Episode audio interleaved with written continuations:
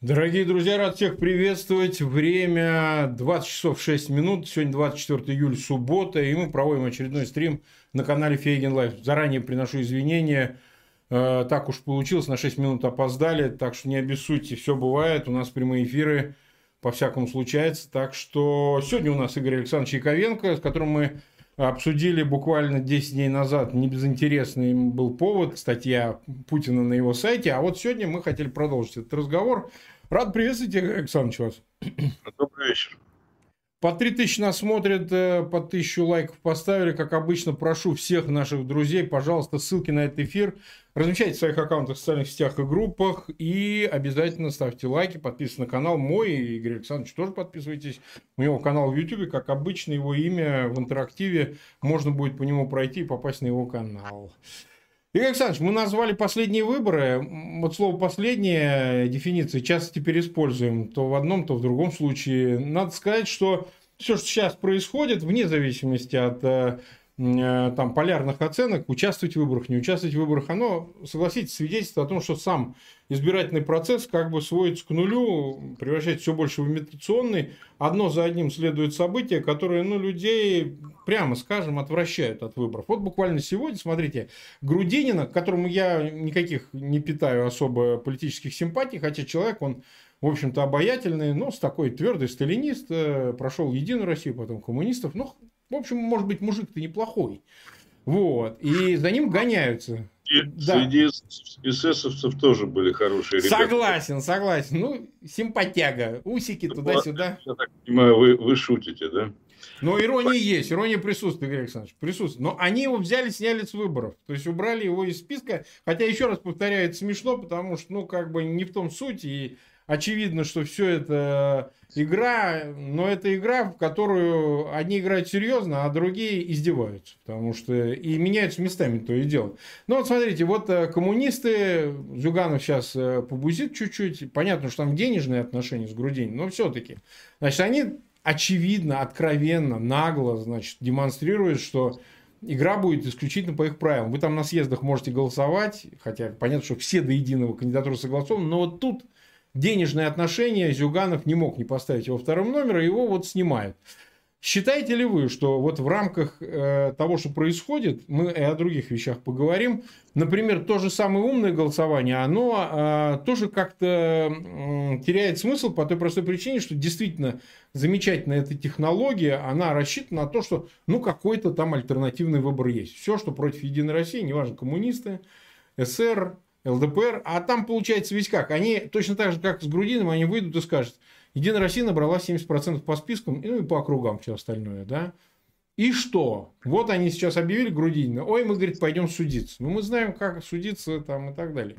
Не кажется ли все-таки наш старый спор с вами, а вы все-таки считаете выборы поводом, так или иначе, что он сам э, разрешается путем динамики событий, определенной череды их, которые, в общем, все больше внушают скепсис к тому, что стоит ли на, а, в этой лотерейке, значит, Кремлевской участвовать. Что вы скажете по поводу всех этих последних событий?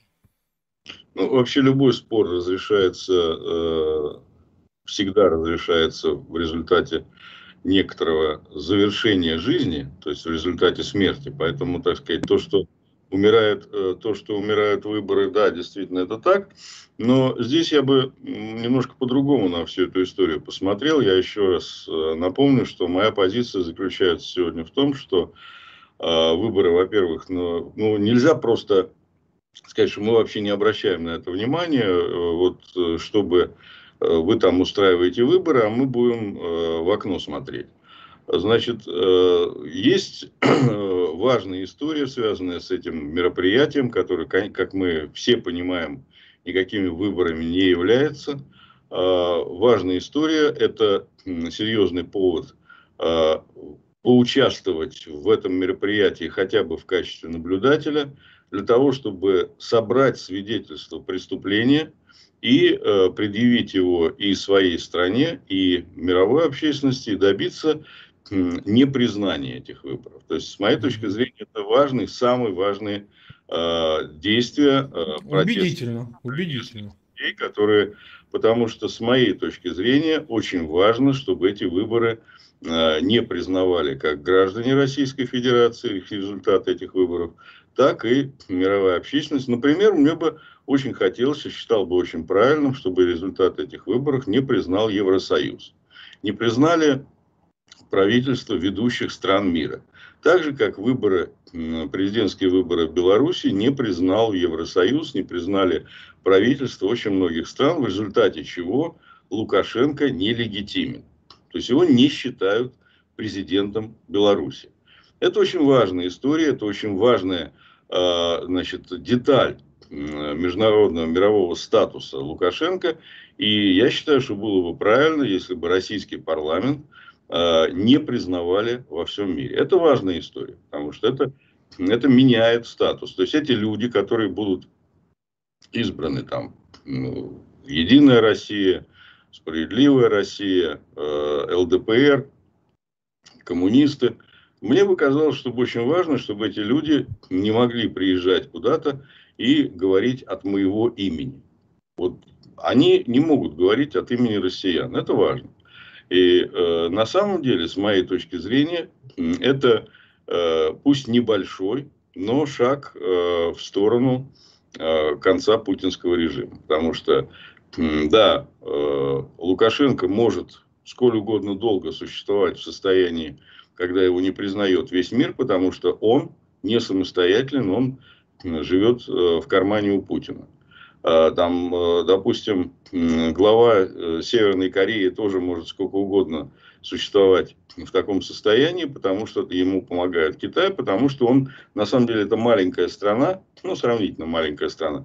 Россия, которая полностью интегрирована в мировое экономическое пространство, не может существовать в состоянии, когда ее, э, так сказать, она выходит из э, правовой и политической части этого пространства. Поэтому я думаю, что это шаг, если вот нам удастся объединенными усилиями, усилиями, с одной стороны, власти, которая сделает все для того, чтобы эти выборы были признаны нелегитимными, и усилиями протестной, активной, а, протестной общественности удастся добиться того, что эти выборы не будут признаны.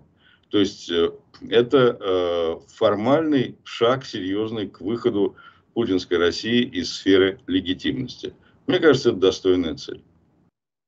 Да, вот смотрите, это уже так э, более существенно звучит, э, Игорь Александрович, потому что по сей день из тех, кто говорит, что так или иначе в выборах надо участвовать, э, приоритетным является не делегитимация, а зачастую Пусть пройдет хотя бы несколько человек, вот такой тезис звучит, да, вот пара хороших людей, и они там хотя бы что-то будут делать. Вот так это звучит.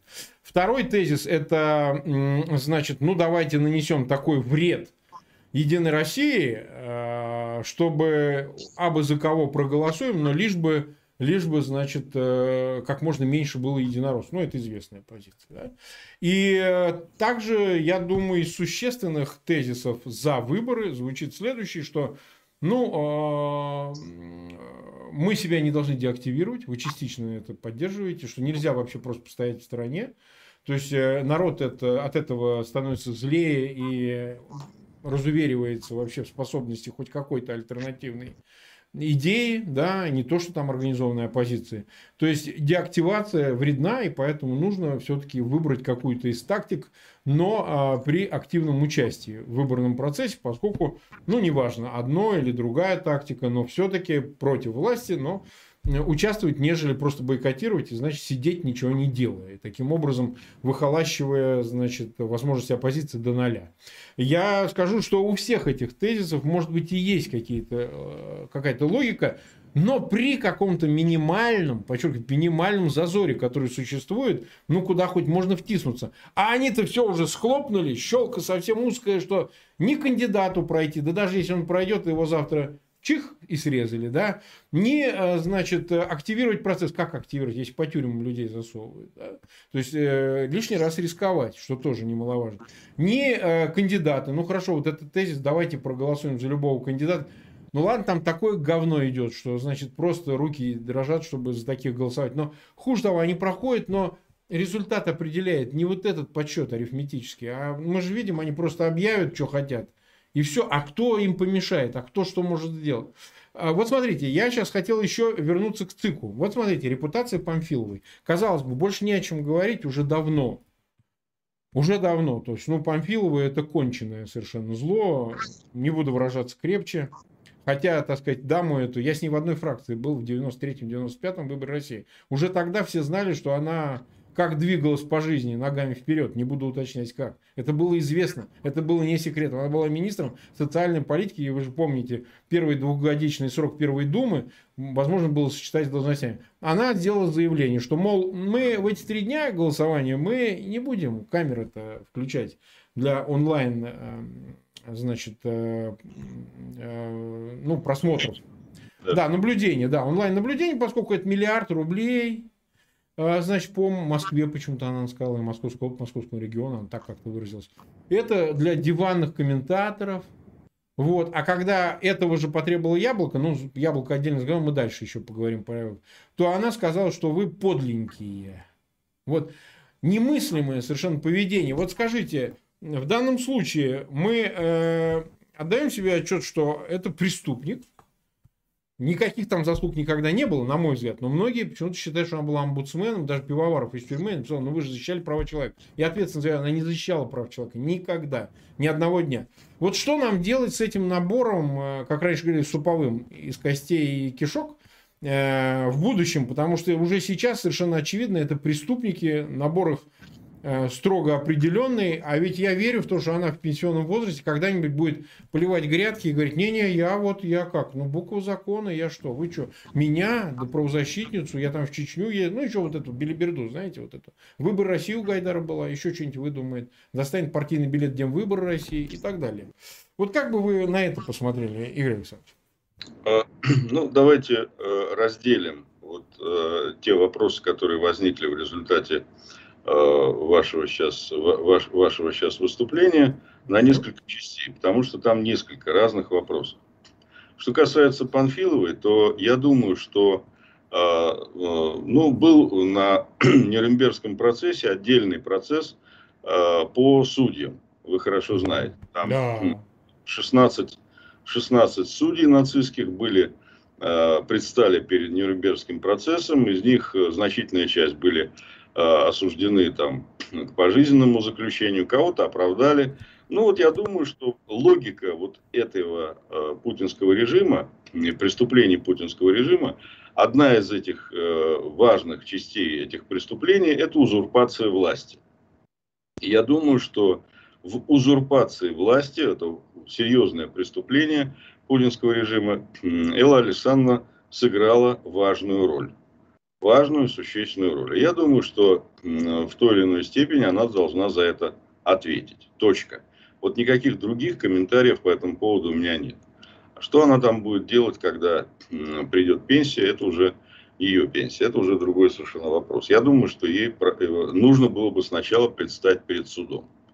Это по поводу Панфилова. Теперь, что касается э, вот этих вот э, нескольких аргументов в пользу выбора, которые вы привели.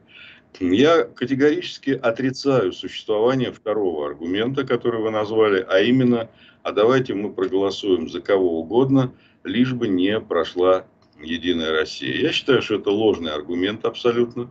А, невозможно. Ну, это вот это умное голосование, надо уточнить. Да, да. Ну, я, в общем, с самого начала достаточно скептически к этому относился по очень простой причине. Э, существует э, единая партия власти. Это, э, ну, скажем так, если совсем коротко сказать, то это ложная цель. Вот сама идея, давайте мы любым способом навредим Единой России, потому что главная задача, чтобы э, поменьше получила Единая Россия, я абсолютно убежден, что это ложная цель. Потому что Единая Россия не является, еще раз, не является партией власти. Во главе Единой России стоит человек по фамилии Медведев, а не Владимир Путин. Еще раз подчеркиваю. То есть для того, чтобы что-то сделать с путинским режимом э, через Единую Россию, ну, это примерно то же самое, что пытаться э, навредить или там уменьшить власть Путину с помощью того, чтобы поджечь какую-нибудь булочную. Понимаете, это ложная цель. Это абсолютно ложная цель.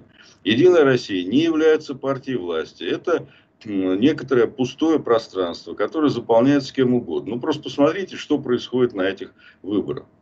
Значит, э, во главе с Единой Россией стоит э, абсолютно пустое место под названием Медведев, э, который не, не возглавляет список. Значит, во главе списка идут в большей части, первая пятерка списка в значительной степени это люди, которые не являются членами Единой России. То есть это, это э, ну вот я говорил, что э, на самом деле вот эта четверка э, партий, которые сегодня составляют Думу, это разные виды фашизма. Единая Россия – это фашизм бюрократический.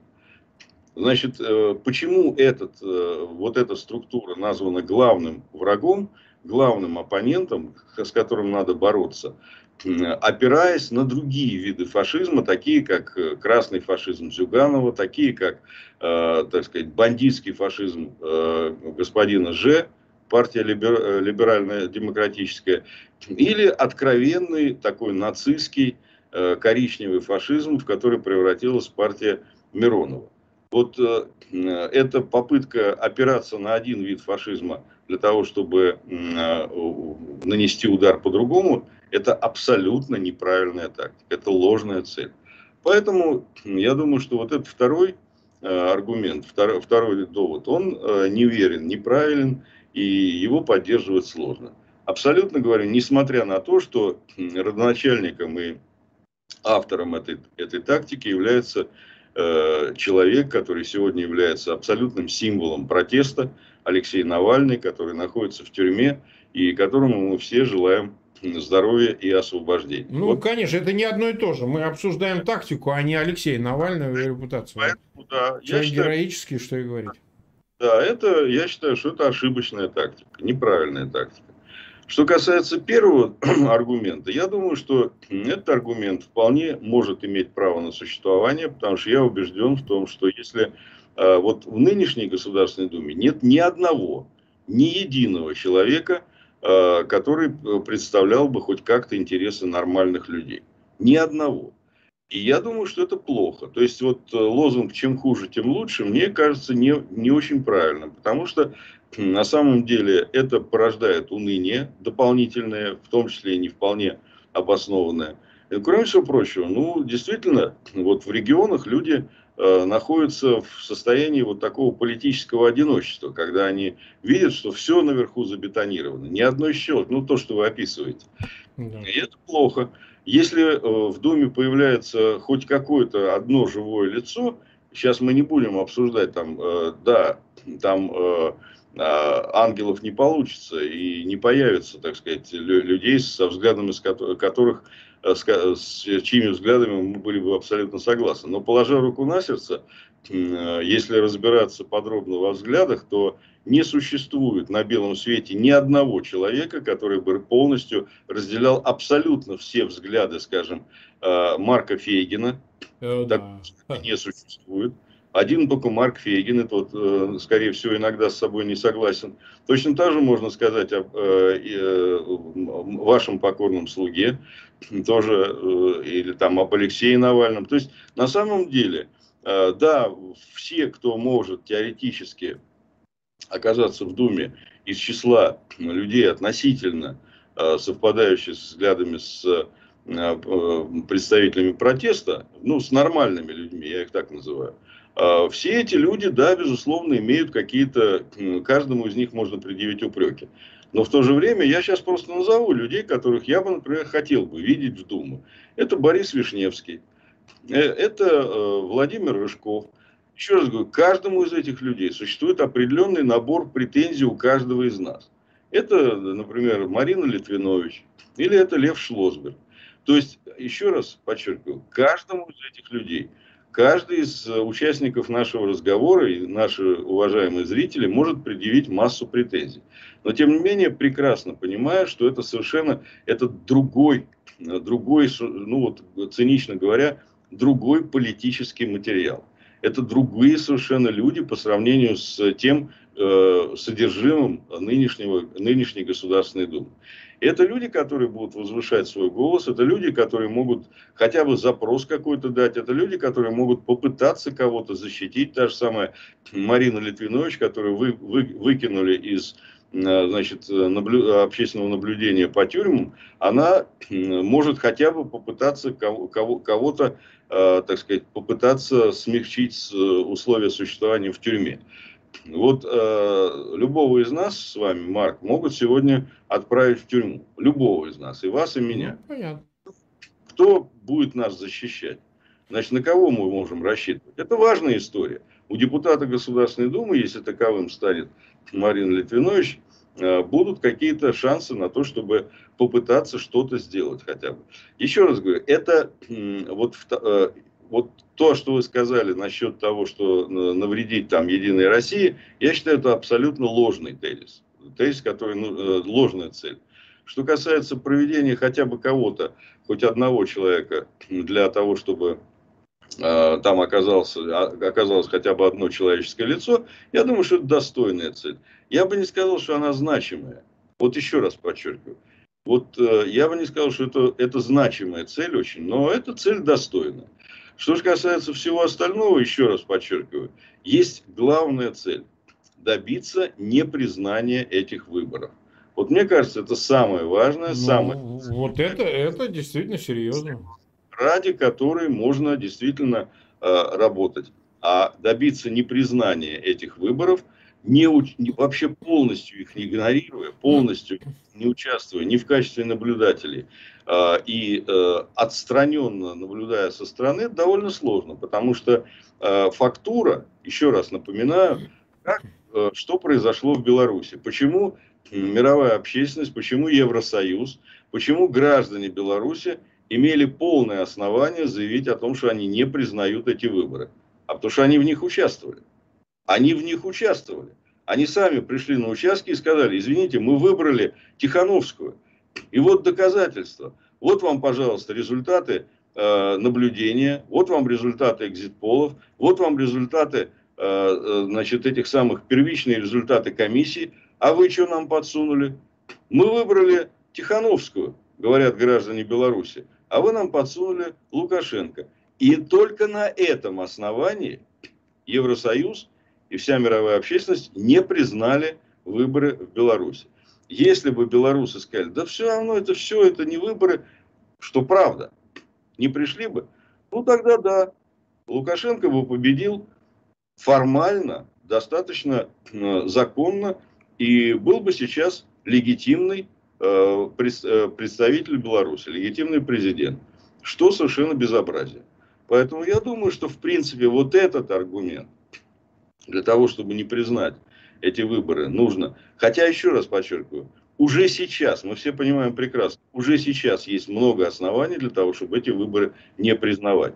Но решающие доказательства все-таки будут э, собраны и предъявлены общественности в результате выборов в результате, вот в момент сам, самой этой процедуры, конечно, который, от которой отворачиваться и говорить, нет, нам так противно, что мы даже смотреть на них не будем, я думаю, что это была бы достойная, но ошибочная позиция. Понятно. А у нас, понимаете, Игорь Александрович, у нас ведь э, и Федор Крашенинников принимает участие в эфирах, он топит, понятно, за умное голосование. У нас есть те, кто выступает за бойкот и говорят о том, что ну нет там никаких кандидатов хороших.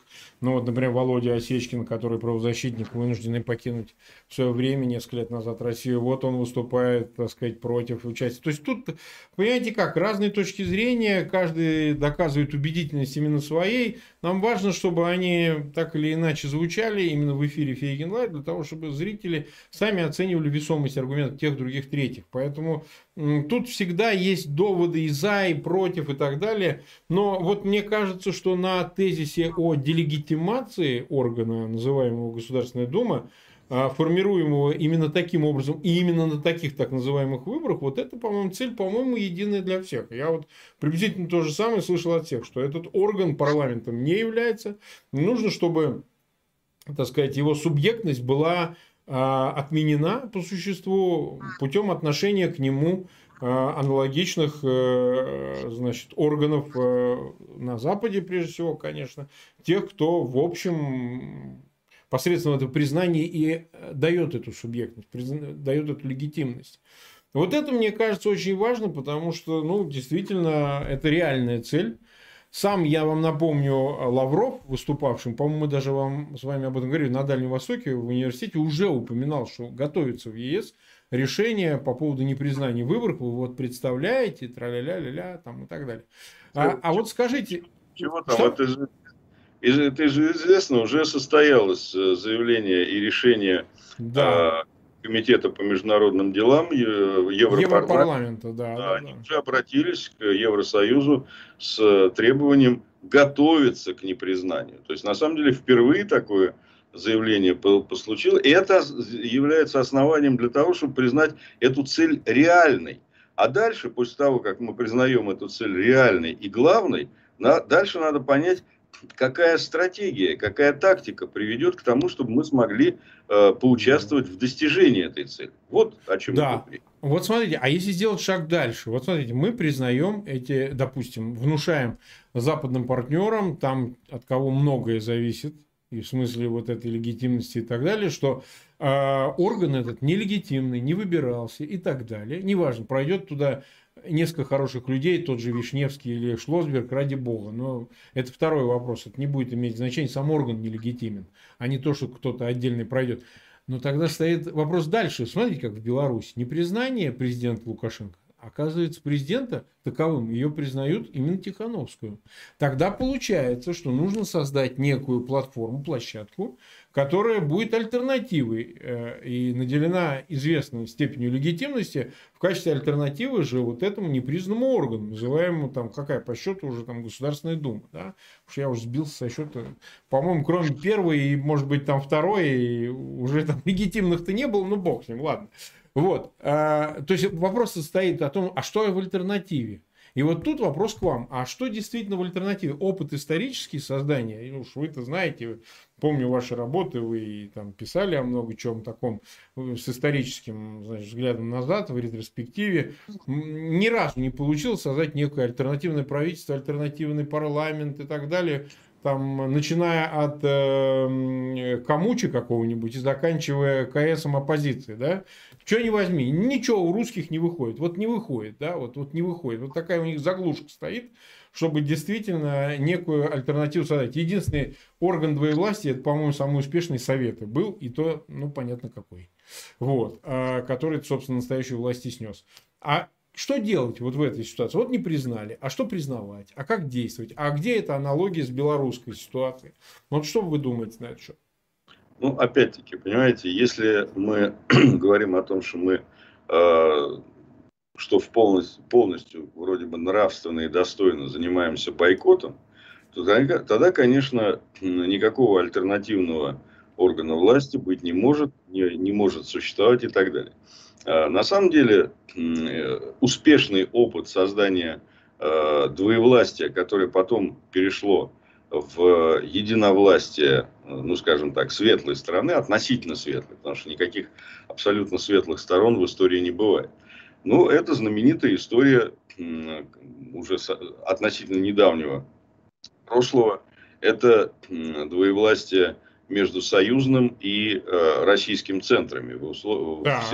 Позиции, когда значит, да. вся, вся эта история с 93 годом и так далее, то есть 91 год, когда значит, сам, с самого начала был действительно, ну, правда, это был не общественный орган, но вот это противостояние между Российской Федерацией, РСФСР и СССР, это был вот опыт такого вот двоевластия которая закончилась известно чем.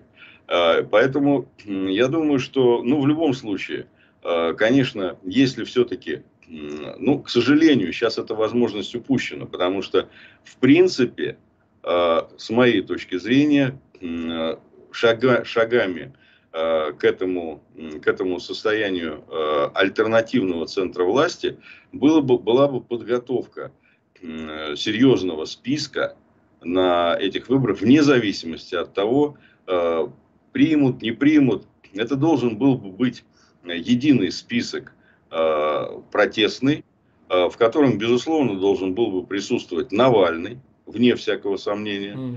И другие люди, которые, в общем, так или иначе не, э, не участвуют в выборах. Этот список должен был бы существовать. Этот список должен был бы при, быть принятым, э, так сказать, всеми значительными силами э, протеста.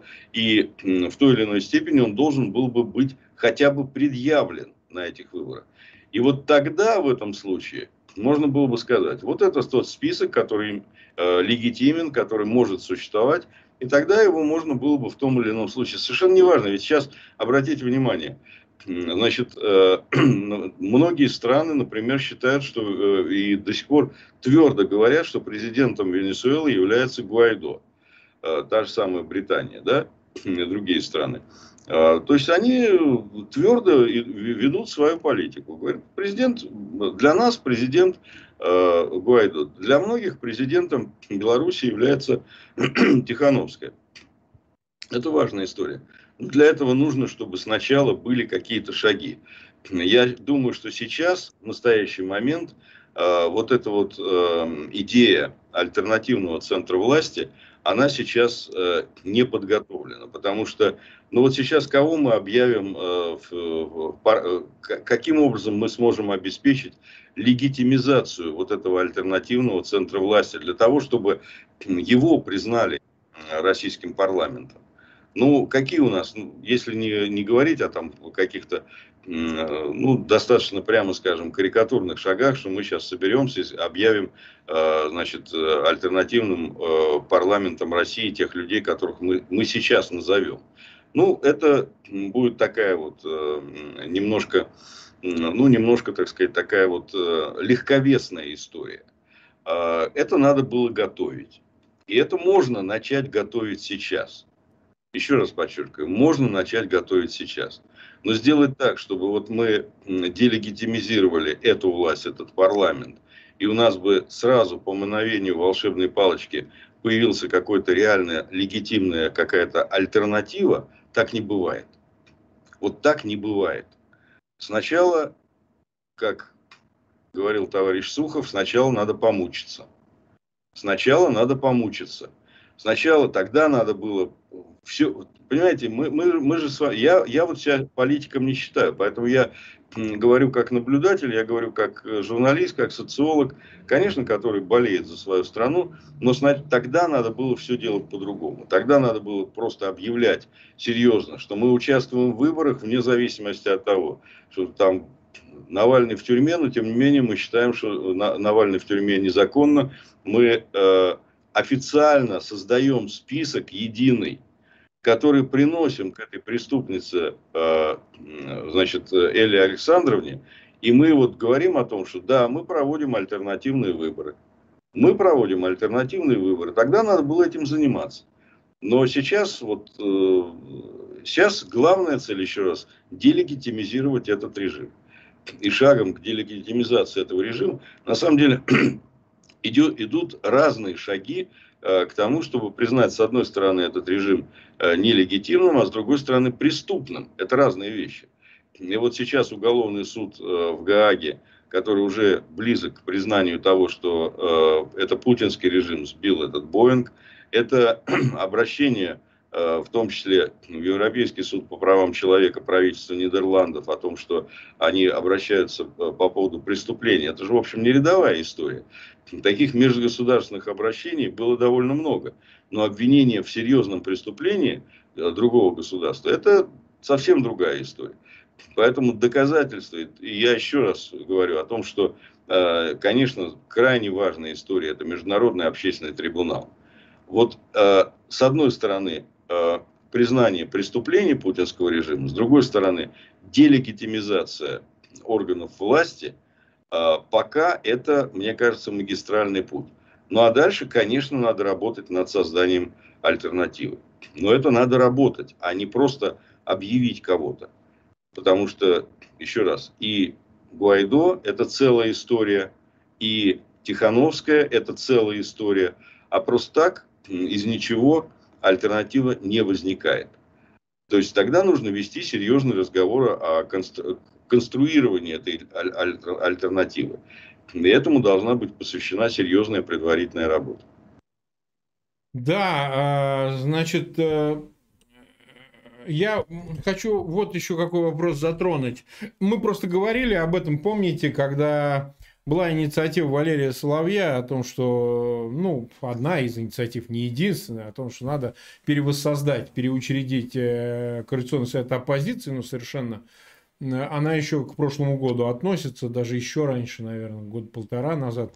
Как бы не относись, критикуй Соловья или других инициаторов подобных инициатив. Но вот видите, получается, что мы подошли к моменту, когда ситуация катастрофически ухудшилась. Она тогда не выглядела убедительной, может быть, эта идея. Но видите как, получилось, что выборы э, идут, и сейчас стал вопрос о делегитимации, а об альтернативной двоевластной легитимации сейчас ставить вопрос невозможно, потому что действительно органа нет. Из кого он должен выбираться? Бывших депутатов Госдумы, незарегистрированных кандидатов, партий, недопущенных к выбору. Ну, действительно, никакого понимания единого нет, тем более разобщение достигло до такой степени, что действительно в ППХ такой не создашь. Но глубоко убежден, я думаю, и многие, мои зрители тоже, кстати, многие, что э, действительно нужна альтернатива какая-то тупику, в котором находится весь политический процесс он может возникнуть, э, это может возникнуть только из вот возникновения некой новой э, альтернативы, новой инициативы, потому что Навальный сидит, вряд ли надо связывать это ну, с его пребыванием в тюрьме. Он, конечно, часть этого всего процесса и возглавляющий этот процесс может быть. Но это нужно делать. Тогда получается, все-таки надо э, снова ставить вопрос о создании некого альтернативного органа, некой альтернативной инициативы. Получается, без этого не обойтись. Вот. Но я хотел, смотрите, это еще заслужит обсуждения. 40, 40 минут мы находимся в эфире, чуть-чуть меньше. 7653 человека, 655 нас смотрят. У меня большая просьба. Летом у нас сейчас э, у всех падение Э, с просмотрами, особенно те, кто ведет стримы в прямом эфире, потому что и по-другому стал работать э, алгоритм YouTube. Все это заметили, особенно на политических каналах, именно на политических каналах. И поэтому компенсация за то, что меньше попадает в рекомендованные видео э, блогеров, является помощь самих подписчиков каналов, ну и, соответственно, зрителей каналов. Э, неоценимую услугу вы бы оказали нам, э, если бы ссылки на этот эфир размещали в своих аккаунтах в социальных сетях, группах, максимально распространяли через мессенджеры своим друзьям. Я думаю, это бы сильно компенсировало вот выпадающую часть зрителей. Кому-то не уведомления, кстати, не приходит. У нас вчера беспощадно, вы представьте, э, ночью буквально с эфира Крутихина, мой-то эфир, ладно, он там перевалил за 100 тысяч, а с Крутихина взяли в одну секунду, прямо при мне, я сел перед компьютером, 9 тысяч списали. За что списали? Почему они съехали, эти 9 тысяч? Понять невозможно, как это все равно жалобами завалили и так далее. Так что я все это рассказываю для того, чтобы вы поняли, что мы в непростых условиях существуем, что-то происходит, чего мы до конца не понимаем, но в любом случае ваша помощь, дорогие друзья, была бы неоценима. Давайте, знаете, еще все-таки коснемся вопроса яблока. Он вопрос острый, мы его обсуждали. Явлинского я имею в виду. Потому что, ну, честно говоря, каким бы замечательным Борис Вишневский не был, питерский депутат ЗАГС Собрания, и честный малый и все такое прочее, э, я честно считаю, что его никуда не пусть, там не случайно еще двоих Вишневских поставили. Ну, вы же понимаете, ну что, все там понятно, и никаких ни Шлосбергов, никого их никого не пустят. Это даже смешно обсуждать.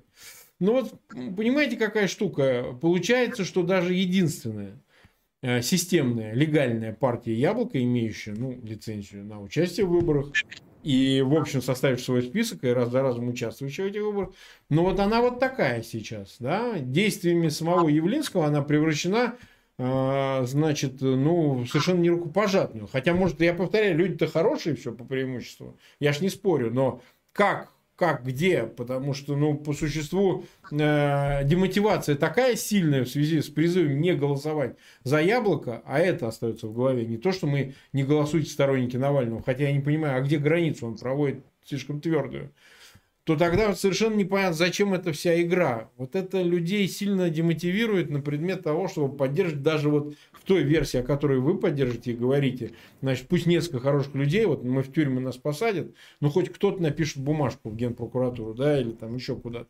Но получается, не получается, ну не, не, не вытанцовывается эта история, вот понимаете, в силу вот все того же подконтрольности администрации президента, пусть не всей партии, но ее руководство это точно. В лице Явлинского наверняка.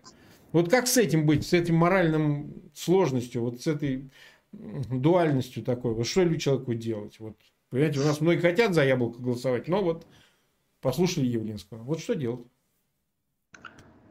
Анализ – это когда раскладываешь по полочкам. А, значит, вот э, когда все вот так вот в таком э, слипшемся коме, то это не получается анализ. Значит, давайте вернемся к тому, что вы с самого начала сказали.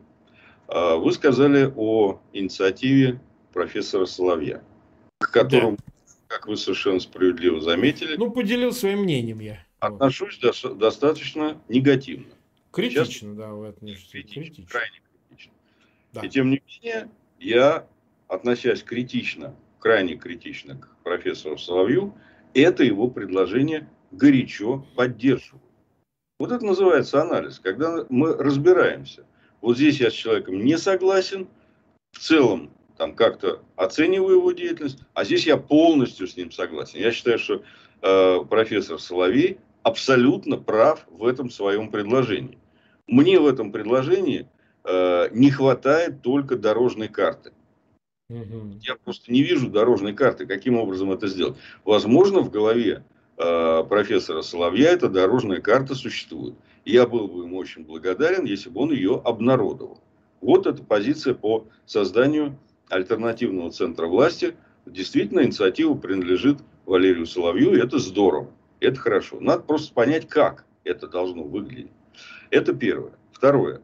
Что касается вот этой всей истории с э, Вишневским, с Лосбергом, Яблоком и так далее. Э, то, что в 2021 году э, говорит э, Григорий Алексеевич Навальный в отношении... Э, Григорий Алексеевич, вот у меня опять это э, оговорка, там, не знаю, по кому, не по. Григорий Алексеевич Явлинский про Навального, э, это э, в значительной степени подлая ложь, подлая клевета. И это так и надо квалифицировать. Он говорит про то, что расследование Навального это, э, э, значит, это разжигание социальной э, розни. Антикоррупционное расследование Навального это разжигание социальной розни. Это подлая клевета, это просто вранье. Да, он так и сказал, да, да. Это неправда.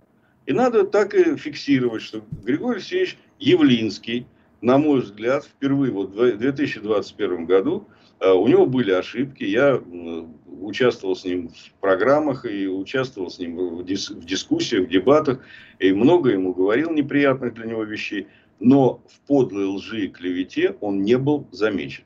Сейчас он перешел эту грань. Э, там много, есть целый, целый перечень э, лживых утверждений, которые Григорий Алексеевич Явлинский в отношении Навального делал и совершал. Это надо зафиксировать. Причину этого, почему он так делал, э, ну, с моей точки зрения, в замечательном своем эфире, э, значит, одному небольшому YouTube-каналу довольно подробно раскрыл Лев Маркович Шлосберг, который объяснил, что единственным человеком, который защищает яблоко, это Явлинский. Без него яблоко давно было бы уничтожено. Это он как раз сформулировал в ответе на вопрос э, ведущего о том, а почему вот Григорий Алексеевич Явлинский несет вот такое. А оказывается, и Шлосберг это, э, ну я, э, так сказать, свою статью по этому поводу назвал э, «Морзянка Шлосберга», когда он прямо не сказал, что ему, э, значит, э, Явлинскому просто сделали, э, значит, четко поставили... Ну да, можно расшифровать это все. Да, но очевидно, что это вопрос такой. Явлинский несет вот это все про Навального по одной единственной причине. Ему сказали, либо яблоко будет уничтожено, либо, пожалуйста, объясните народу, кто такой Навальный. Иначе слова Шлосберга э, интерпретировать невозможно. Поэтому здесь история простая. Григорий Алексеевич Явлинский сохраняет партию Яблоко любой ценой. Дальше возникает, это, это, это важная история. Вот, вот и все. Других никаких э, причин не существует. И очень хорошо я благодарен Льву Марковичу Слосбергу за то, что он это объяснил подробно э, в своей вот этой вот морзянке, когда он, так сказать, как знаменитый американский пилот, э, значит, находящийся во вьетнамской тюрьме, э, моргал морзянкой и, э, значит, объяснил, что его пытают.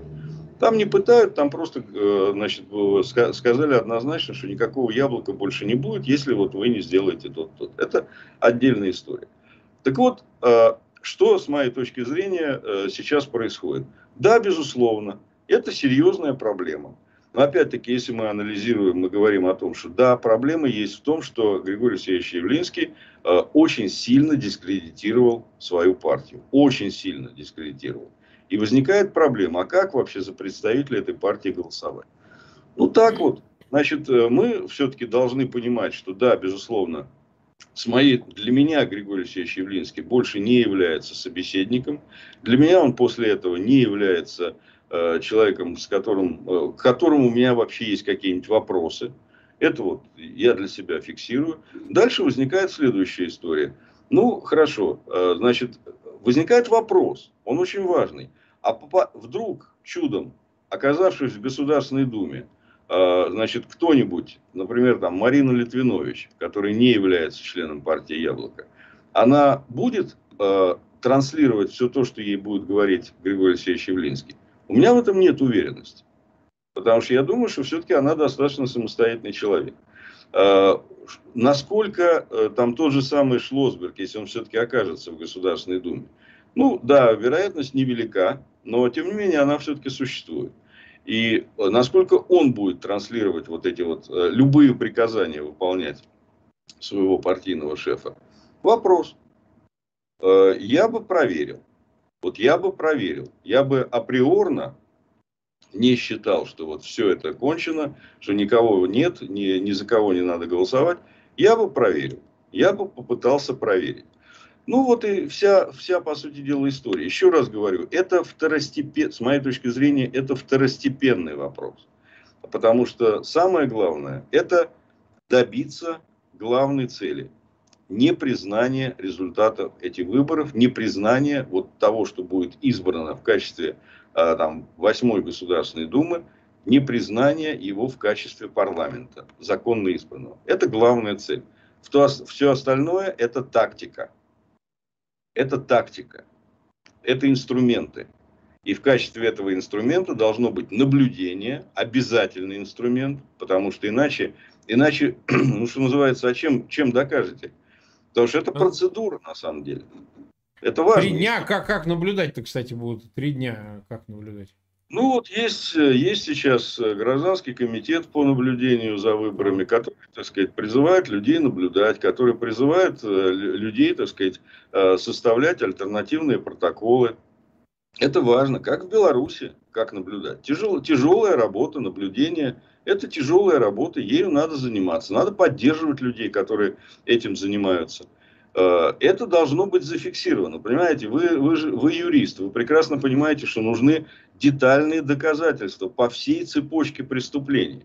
По всей цепочке, в том числе решающее, э, решающее преступление, которое будет совершаться в период с 17 до 19 сентября. Иначе просто, э, понимаете, вы же тоже не хуже, а, наверное, лучше меня знаете вот эту всю публику, которая в Европе будет принимать окончательное решение. Это ребята достаточно э, тяжелые, я имею в виду э, представители Евросоюза. Которые будут... Да у них, вы знаете, за эти годы сколько всего лежит-то? Вы даже Нет. не представляете. Там забиты комнаты. Я помню, как ты приезжал в этот Европарламент, э, встречался с несколькими депутатами, ну, еще защищал, когда был. Вы не представляете, там все есть. Я говорю, тут я, все есть. Я примерно, я примерно представляю. Есть. Только разница в том, что принимать решение будет не Европарламент, а Евросоюз. Да, а, конечно. А, поэтому Европарламент это э, совещательный голос, э, так сказать, для, для сведения. Позиция важна, но тем не менее, а принимать решение будет Евросоюз. То есть это на самом деле главы государств. И это тяжелая история. Их надо заставить принять Э, доказать не... Это, понимаете, разница между Путиным и Лукашенко, вы понимаете какая, да? И разница Конечно. между Россией и Беларусью. Э, значимость Беларуси как субъекта политического Конечно. для при всем уважении к белорусскому народу, я каждый свой стрим... Нет никакой значимости. Ну, мы имеем в виду не народ Беларусь.